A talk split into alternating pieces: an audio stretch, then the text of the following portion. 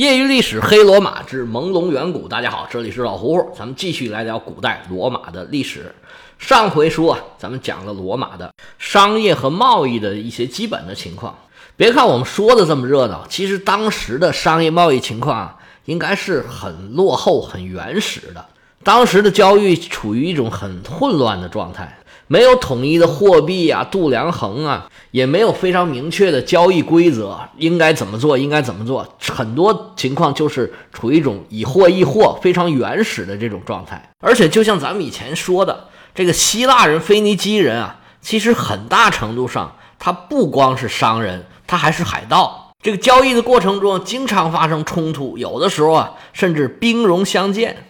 这个一方面呢是商人逐利，另外一方面呢也因为当时规则不健全，那这种情况，那生意人他肯定是受不了。以和为贵嘛，和气生财。你成天打打杀杀的做生意，肯定做不好。那在过程之中，这个交易水平就逐渐提高了。当时最重要的交易媒介，大家猜一猜是什么东西？竟然是牲畜。大的标的用牛来算。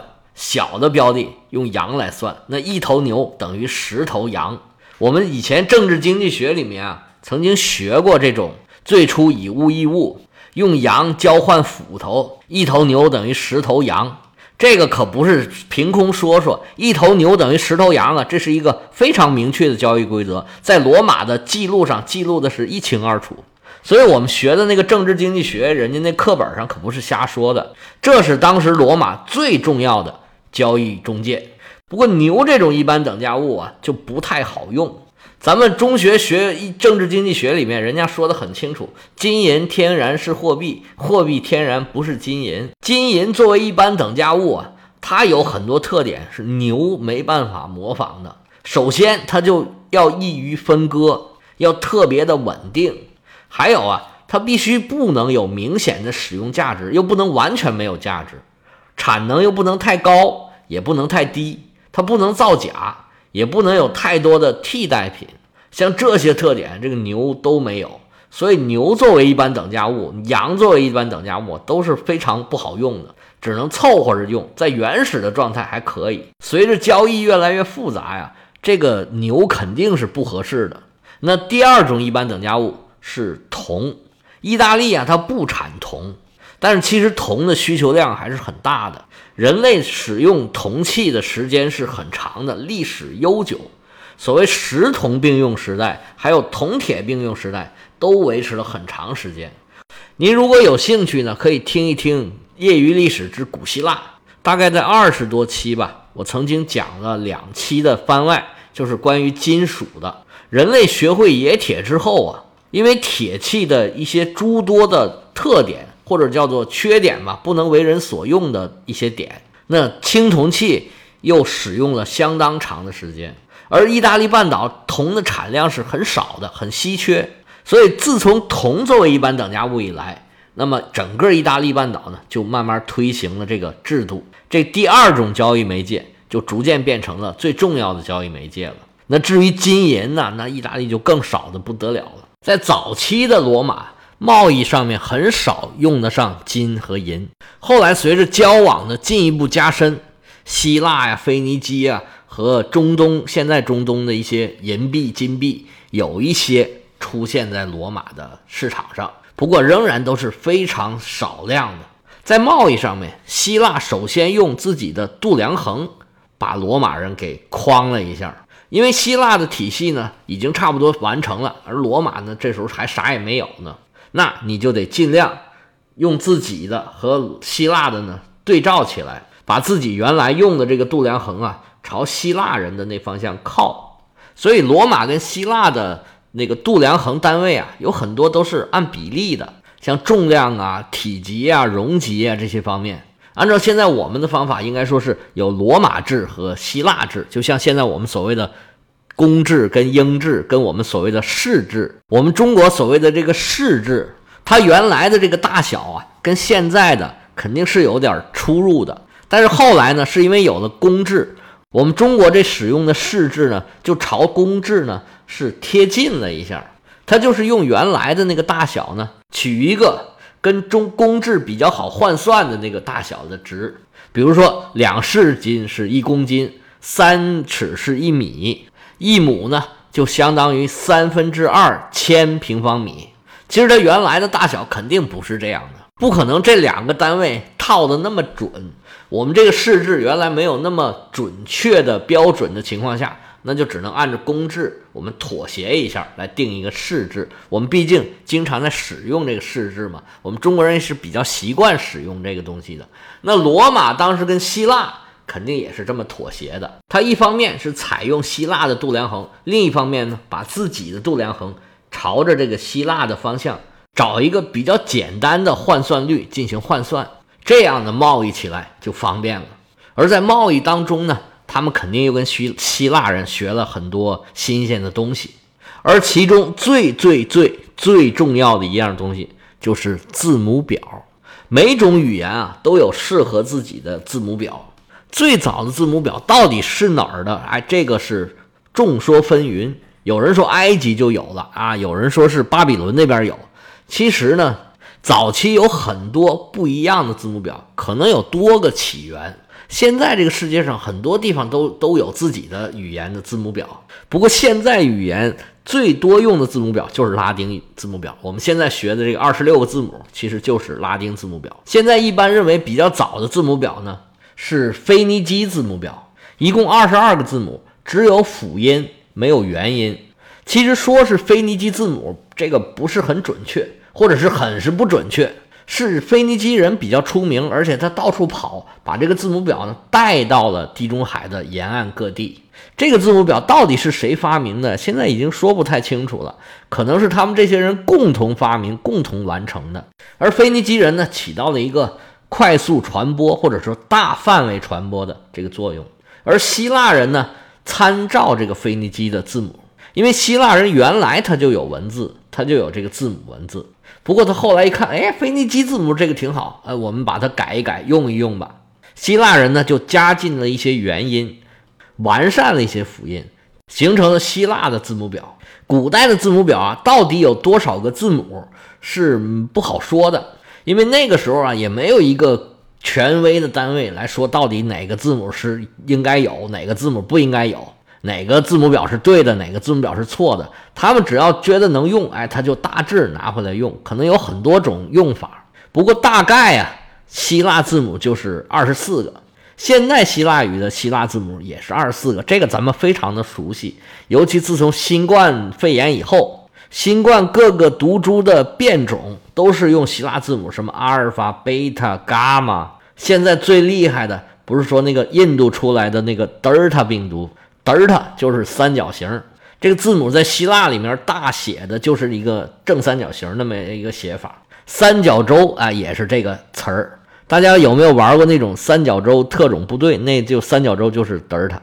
希腊字母表到了拉丁人手里，哎，那逐步完善，就成了现在我们经常用的二十六个字母的拉丁字母表。它还有一支往东发展，又形成了西里尔字母。现在俄语和一些斯拉夫国家都用的是这个西里尔字母。西里尔字母表示有三十三个字母，不过这就晚了，将近两千年，就是公元九世纪才产生这个西里尔字母。这个字母表一旦产生，哎呀，那个作用可就太大了。语言是很容易的，人类一出生就开始学，到两三岁，什么人都能学会说话。但是文字可就完全不是一回事儿了。我们中国人说仓颉造字那天啊，天雨粟，鬼夜哭，意思是说呀，从此以后人类啊就不会再努力工作、辛勤劳动了，就开始会拿这些文字啊去骗人，互相骗。每个人都会想办法用文字去投机取巧。从此以后就再也没有人干活了。以前呢，就是天上下粮食啊。这是马上就要出现大饥荒的征兆。说人呢，这个智慧越高，这个德行就越薄，以后这人呢完蛋了，就这个意思。不管怎么说，语言和文字对人类来讲可谓是至关重要。说它是最重要，也并不过分。有一种说法，我们智人就是因为语言能力比以前的人类，像尼安德特人呢。丹尼索瓦人啊，这样的人，我们的语言中枢比他们更强，更发展出来复杂的复杂的语言，能表达更多的意思，所以才能形成更大的聚落，能团结更多的人，所以我们战斗力才更强，他们打不过我们。而有了文字，就有记录和传承的方法了。人类可以把自己想象出来的东西，自己研究出来的东西，把科研成果都保留下来，传承下去。那这件事儿之重要的程度，说它是最重要，一点也不过分吧？其实我们上学学什么呢？学的全是字儿。这种字儿啊，其实就是一种符号，把信息抽象化，留下来，传递出去。这个不就是文字吗？我能在这叭叭叭跟大家讲这个罗马的历史，那历史是哪儿来的？就是罗马人自己记录下来的。这就是文字的力量了。我们之所以说朦胧远古，它最朦胧的原因，就是因为没有特别清晰的、特别准确的文字的记载，所以它才朦胧。那么逐渐有文字记载了，这个文字呢越来越清晰，越来越准确，它那个马赛克就越来越小，我们看的也就越来越清晰了。其实历史研究啊，跟破案是差不多的。一个历史事件的真实与否，单靠一个记录是不能说明问题的。破案讲究人证、物证、书证，考古呢，它人证是很难了。如果有非常准确的物证，哎，那算是一个重要的证据。但是呢，往往有物证还是不够的，要有书证，要在历史上有记载，然后呢，用事实、现实中的考古证据来印证这个记载，这才算真正的证实了这件事的真实性。大家听我的书啊，有没有感觉到？自从塔克文出来以后，我对于这个时期的历史事件，肯定的说，肯定有，肯定有这种事儿，说的多了很多。之前的四个国王，他们说的每一件事儿，他们做的每个行为，我都基本上把他们都列入了传说的范畴，都是有可能有，但是不没有的可能性更大。但是到了老塔克文这儿，我就有好几件事儿是基本上确定。就是他干的，而且呢，基本上确定历史上有老塔克文这么一个人，但是具体的肯定是还是有出入的。比如说他们家族的来源，还有他做的一些很具体的事情，那个基本上都是神话和传说。不过他的三大工程就是罗马广场、下水道和竞技场，是他任上修建的，这个事儿基本上没有质疑。下水道和那个竞技场。全部都被命名为马克西姆，就是马克西姆下水道和马克西姆竞技场，其实就是大下水道和大竞技场的意思。那个竞技场啊，有点像我们现在这个汽车的赛车赛车场的赛道，不像现在的体育场。它整个场地也是很狭长的，还有观众席的。老塔克文呢是把这个场地修起来了，后来呢，他的儿子，据说是他儿子吧。罗马王政时期的最后一任国王小塔克文，在这个场地的观众席啊，都给配上座椅了，哎，让观众看得更舒服。现在呢，这个竞技场还有旧址在这里，而且呢，有 CG 复原图。我回头呢，把这两个图都贴在这个文档的底下，公众号和喜马拉雅的听众都可以能看到这个复原图到底是什么样的。你从这个竞技场可以看得出来，当时啊。决斗应该还没有那么流行，这个场地呢，直接就是给赛马或者赛马车来用的。像后世那种人跟人打和人跟动物打的这个场地呢，好像不太适合。而罗马广场还有广场旁边的那个朱比特神庙，也留下了塔克文的名字。更厉害、最厉害的就是这个下水道，到现在啊，这个下水道已然超过两千五百年了。虽然有很多段呢，它已经废弃不用了，因为整个城市的结构呢已经发生了非常巨大的变化。但是呢，主体部分，哎，仍然用的是它的这个结构，为日后的罗马征服其他的城市，再建新城市，都是用它这个范式来搞下水道的。而这个老塔克文之所以被认可，历史上确有其人，是因为它留下了一个确凿的证据。我们之前曾经说过。在罗马不远的地方有一个城邦叫做加比，他们是罗马的死敌，常年跟罗马作对。老塔克文时期啊，跟加比签署了一纸和平协议。签约的时候杀了一头公牛，那在当时是最重要的、最隆重的、最庄严的一个仪式了。公牛在当时来说是一个非常重要的财产，尤其是公牛，它可以作为种牛，一个健壮的公牛，它意味着可以让自己这个健壮的血统能继续延续下去。那在当时是极端宝贵的、最主要的一个东西。拿中国讲，这叫太牢。协议无非就是说，我们向神发誓啊，我们就不打仗了。谁要挑起事端的话，那么天把我们怎么长，地把我们怎么短，无非就是赌咒发誓，然后把这个誓约写在了牛皮上，放在神庙里供奉着。这应该是罗马最早的记载了。罗马可能有比这更早的非常严肃的法律文书，不过呢，罗马历史上啊，经过很多劫难。光是大火烧全城就烧了好几次。罗马人印象最深刻的就是公元前三百九十年被凯尔特人攻破了城池，全城是惨遭劫掠。那么这些法律文书、这些相关的文件啊、神庙啊，各种记载有很多呀，就是毁于一旦，毁于一场大火。那么老塔克文最幸运的就是他的这个证据保留下来了。后人就知道哦，确实有这么一个国王曾经干过这些事儿。既然说到塔克文了，我们再回到故事里来。话说老塔克文呢，也算是励精图治，一生啊非常的努力，是又带兵打仗，又兴修建筑，让罗马呀整个变了个模样。而他能有这番作为呢，第一个就要谢谢他的夫人。他的夫人名叫塔纳奎尔，咱以前说过，是伊特鲁里亚的贵族。是一位大预言师，那本事可太大了。用咱们中国人的话叫“上知天文，下晓地理，中通人和，明阴阳，懂八卦，晓奇门之遁甲，运筹帷幄之中，决胜千里之外。未出茅庐，先定三分天下。”就跟诸葛亮能耐一边大。当初就是这个塔纳奎尔夫人劝这个老塔克文：“你赶紧去罗马，然后你就能当上国王了。”而且呢，路上还碰到一个老鹰，把他帽子摘下来又给戴上了。事实证明，这夫人确实有能耐，说的全对。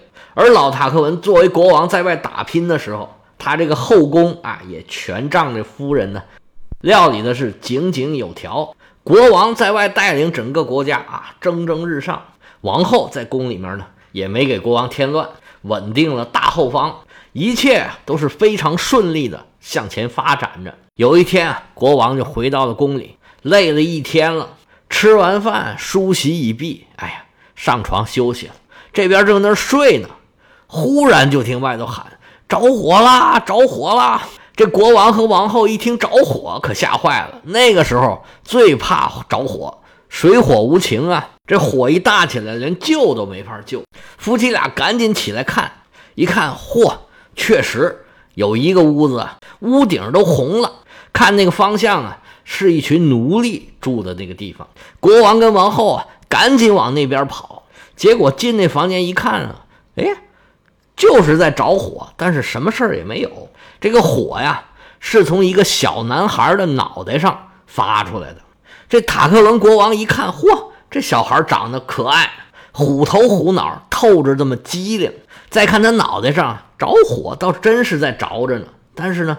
好像对这小孩一点影响也没有，也没有烧到旁边的东西。这王后赶紧安抚这手下人：“没事没事啊，没关系，没着火，没着火，大家都休息吧，休息吧。”然后就拉着这个国王回去跟他说呀：“这孩子人中龙凤，日后啊必有大的作为。大王你呀，赶紧认个干亲戚儿，好好培养，将来呀是咱们罗马的栋梁之才。”若问这小孩是谁？哎，咱们下回接着说。有对西方历史感兴趣的朋友，请加老胡胡的个人微信：l 敖老喝芜湖喝芜湖 y y l s。老胡胡的全拼，业余历史的简拼。我们下次再见。